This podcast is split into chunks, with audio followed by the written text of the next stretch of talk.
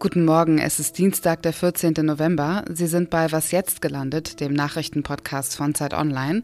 Wir sprechen heute über einen Beschluss mit Folgen. Die Fraktion der Linken wird heute ihre Auflösung einleiten.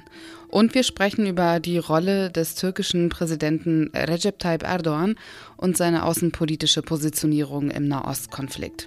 Ich bin Azadeh Peschman und hier kommen die Nachrichten. Ich bin Susanne Heer. Guten Morgen. Das Rantisi-Krankenhaus im Gazastreifen ist bereits evakuiert. Israelische Soldaten haben nun im Keller der Klinik Waffen gefunden und außerdem ein Motorrad mit Einschusslöchern im Tank, Schnüre an den Beinen eines Stuhls, eine Babytrinkflasche und einen Dienstplan mit Namen. Laut Armee deutet damit vieles darauf hin, dass die Hamas dort Geiseln festgehalten haben könnte. Der israelische Armeesprecher Daniel Hagari sei selbst vor Ort gewesen.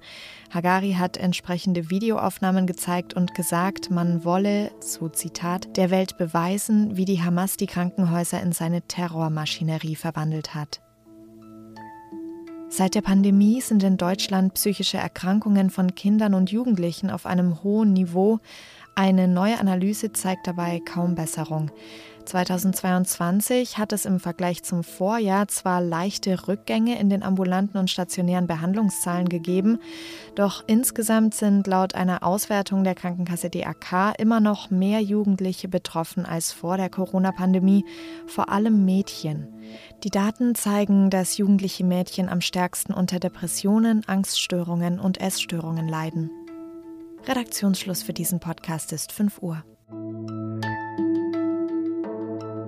Sarah Wagenknecht möchte eine neue Partei gründen. Darüber haben wir hier bei Was jetzt ja schon berichtet. Dieser Partei werden sich neun Abgeordnete anschließen, die aus der Partei der Linken ausgetreten sind. Das heißt, es gäbe nur noch 28 Vertreter in der Linkspartei im Bundestag. Zu wenig, um eine Fraktion zu bilden. Dafür braucht es mindestens fünf Prozent der Bundestagsabgeordneten. Und in dieser Legislaturperiode sind das 37 Abgeordnete. Heute beschließt die Fraktion der Linken ihre Auflösung. Katharina Schuler ist Politikredakteurin bei Zeit Online und verfolgt das Ganze. Hallo Katharina. Hallo. Wie kann ich mir das konkret vorstellen? Wie geht so eine Auflösung vonstatten? Ja, also was heute beschlossen werden soll, ist sozusagen der Beginn äh, der Liquidation dieser Beginn ist dann auch gleichzeitig der Zeitpunkt, ab dem es die Fraktion nicht mehr gibt. Also das heißt, heute ist nicht der Tag, wo äh, die Fraktion aufgelöst wird, sondern das wird dann der Tag sein, an dem die Liquidation beginnt. Und das wird vermutlich erst in einigen Tagen der Fall sein. Jedenfalls sprach Fraktionschef Dietmar Bartsch davon, dass man eben die Haushaltswoche im Bundestag, die ja Ende November ist, auf jeden Fall noch abwarten will. Dann muss eben die Fraktion auch abgewickelt werden sozusagen. Es müssen alle Mitarbeiter erstmal entlassen werden. Und ähm, ab dem Moment äh, sind dann die Abgeordneten äh, sozusagen ein, alle Einzelabgeordnete. Also sie gehören dann erstmal keiner Fraktion mehr an, wollen dann aber ja einen Antrag äh, stellen an den Bundestag, dass sie eben als Gruppe weiterhin im Bundestag sitzen können. Und was heißt das? dass Sie als Gruppe weiterarbeiten können? Also wie können Sie dann konkret weiterarbeiten? Als äh, Gruppe hat man durchaus auch äh, eine ganze Reihe von Rechten. Man kann auch äh, Mitglieder in den Ältestenrat und in, die Ausschüsse entsenden. Man hat auch ein Initiativrecht und bekommt Redezeit entsprechend der Größe der Gruppe. Was man nicht kann, ist eine namentliche Abstimmung verlangen oder Regierungsmitglieder herbeirufen. Und man bekommt natürlich weniger Geld, denn die finanzielle Ausstattung richtet sich nach der Anzahl äh, der Mitglieder. Und entsprechend wird natürlich eine linke Gruppe jetzt auch nicht mehr so viele Mitarbeiter beschäftigen können wie zuvor als Fraktion. Und könnten sich die übrigen linken Abgeordneten auch anderen Fraktionen anschließen? Ja, eine theoretische Option ist das, dass natürlich auch noch welche sich den Grünen oder der SPD anschließen. Da müssten sie allerdings auch natürlich zu den jeweiligen Parteien wechseln. Denn also es können Mitglieder von konkurrierenden Parteien können eben nicht äh, in einer Fraktion mhm. sitzen. Aber das gilt im Moment nicht eigentlich als sehr wahrscheinliches Szenario, dass das passiert. Stattdessen wird man eben wohl zwei Gruppen dann haben, eine Wagner-Gruppe und eine Gruppe der Linksparteiabgeordneten. Danke dir, Katharina. Ja, gerne.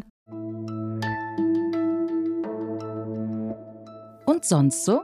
Ich möchte hier niemanden zum Kiffen animieren, aber der wirklich ungünstigste Ort, um das zu tun, ist direkt vor einer Polizeidienststelle. Ja, klar, würde ich ohnehin nie machen, denken vielleicht GelegenheitsgrasraucherInnen. Aber ein 20-jähriger Mann in Hamburg hat genau das getan. Genauer gesagt vor dem Personaleingang einer Polizeistation. Die PolizistInnen haben das gemerkt, der Geruch ist irgendwann in die Dienststelle reingezogen. Deshalb sind sie dem auf den Grund gegangen und haben den jungen Mann erwischt. Gegen ihn läuft jetzt natürlich ein Strafverfahren. Vor dem 7. Oktober, bevor die Hamas Israel angegriffen und Israel daraufhin seinen Militäreinsatz im Gazastreifen gestartet hat, da waren die Beziehungen zwischen der Türkei und Israel eigentlich gar nicht mal so schlecht. Die Türkei hat sich sogar als Vermittler im Nahostkonflikt angeboten. Eine lange Haltbarkeit hatte diese außenpolitische Positionierung aber nicht. Der türkische Präsident Recep Tayyip Erdogan solidarisiert sich mittlerweile offen mit der Terrororganisation Hamas, nennt sie eine Befreiungsorganisation und bezichtigt Israel des Faschismus. Michael Thumann hat die antisemitische Rhetorik Erdogans analysiert. Hallo Michael. Hallo Azadeh. Kommen Erdogans antisemitische Aussagen überraschend, nachdem er sich zu Beginn als Vermittler inszeniert hat? Überraschend, wenn man von außen zuhört, ähm, weil er tatsächlich eine Wende hingelegt hat. Aber in der Türkei waren die Leute eigentlich eher überrascht, dass er von am Anfang so moderat geredet hat. Erdogan ist in einer nationalistischen Koalition. Da sind auch Islamisten dabei. Und die haben ihn einfach überholt mit ihren Bekundungen pro Hamas, gegen Israel und pro Palästina und überhaupt kein israelischer Staat und also wirklich eine sehr radikale Rhetorik von Koalitionspartnern, aber auch aus der Opposition, zum Beispiel von dem ehemaligen Außenminister Ahmed Davutoglu, äh, der halt eine eigene Partei gegründet hat, in der Opposition ist, aber jetzt eine ganz starke anti-israelische Rhetorik pflegt. Und da wollte Erdogan offenbar hinterherkommen. Es gibt ja auch in der Türkei, also nicht nur von Erdogans Partei AKP, sondern auch von anderen türkischen Provinzen Boykottaufrufe israelischer Produkte und Marken. Einige Parteimitglieder haben sich auch mit Palästinenserschals demonstrativ in Starbucks-Filialen gesetzt.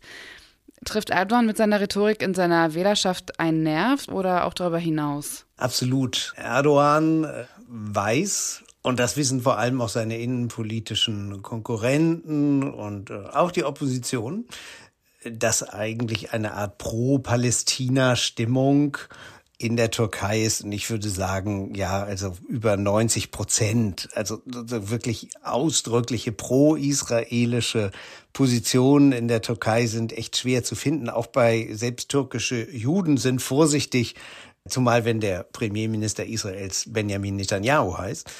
Und insoweit weiß ich Erdogan da ganz in Tune äh, übereinstimmt mit seinen Wählern. Und er bezieht damit jetzt auch eine Position, mit der er halt eben der Opposition wieder Konkurrenz machen kann. Und darüber hinaus versucht er natürlich außenpolitisch sein Profil zu schärfen. Das hat er ja schon mal vor über zehn Jahren gemacht, als er sich mit Israel angelegt hat über ein Schiff, das Gaza damals äh, Hilfe leistete, ein türkisches Schiff. Und äh, daran erinnert er sich sicherlich wärmstens, dass das sein Profil und seiner Beliebtheit in der arabischen Welt damals sehr geholfen hatte. Erdogan bombardiert ja selbst Nordostsyrien und hat dort, also jetzt kurz vor Wintereinbruch, die zivile Infrastruktur angegriffen.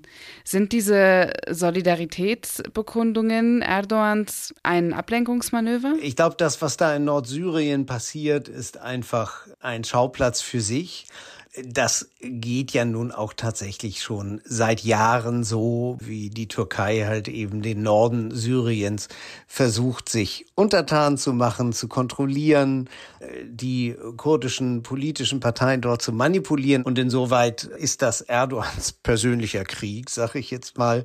Den führt er fort, ohne dass das unmittelbar mit Gaza, Palästina oder Israel zu tun hätte. Danke dir für deine Einschätzung, Michael.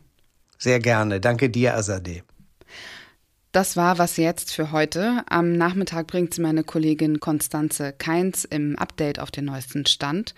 Und unter wasjetzt.zeit.de erreichen Sie uns für Fragen, Anmerkungen und Kritik. Ich bin Asa Peschman. Kommen Sie gut durch den Tag.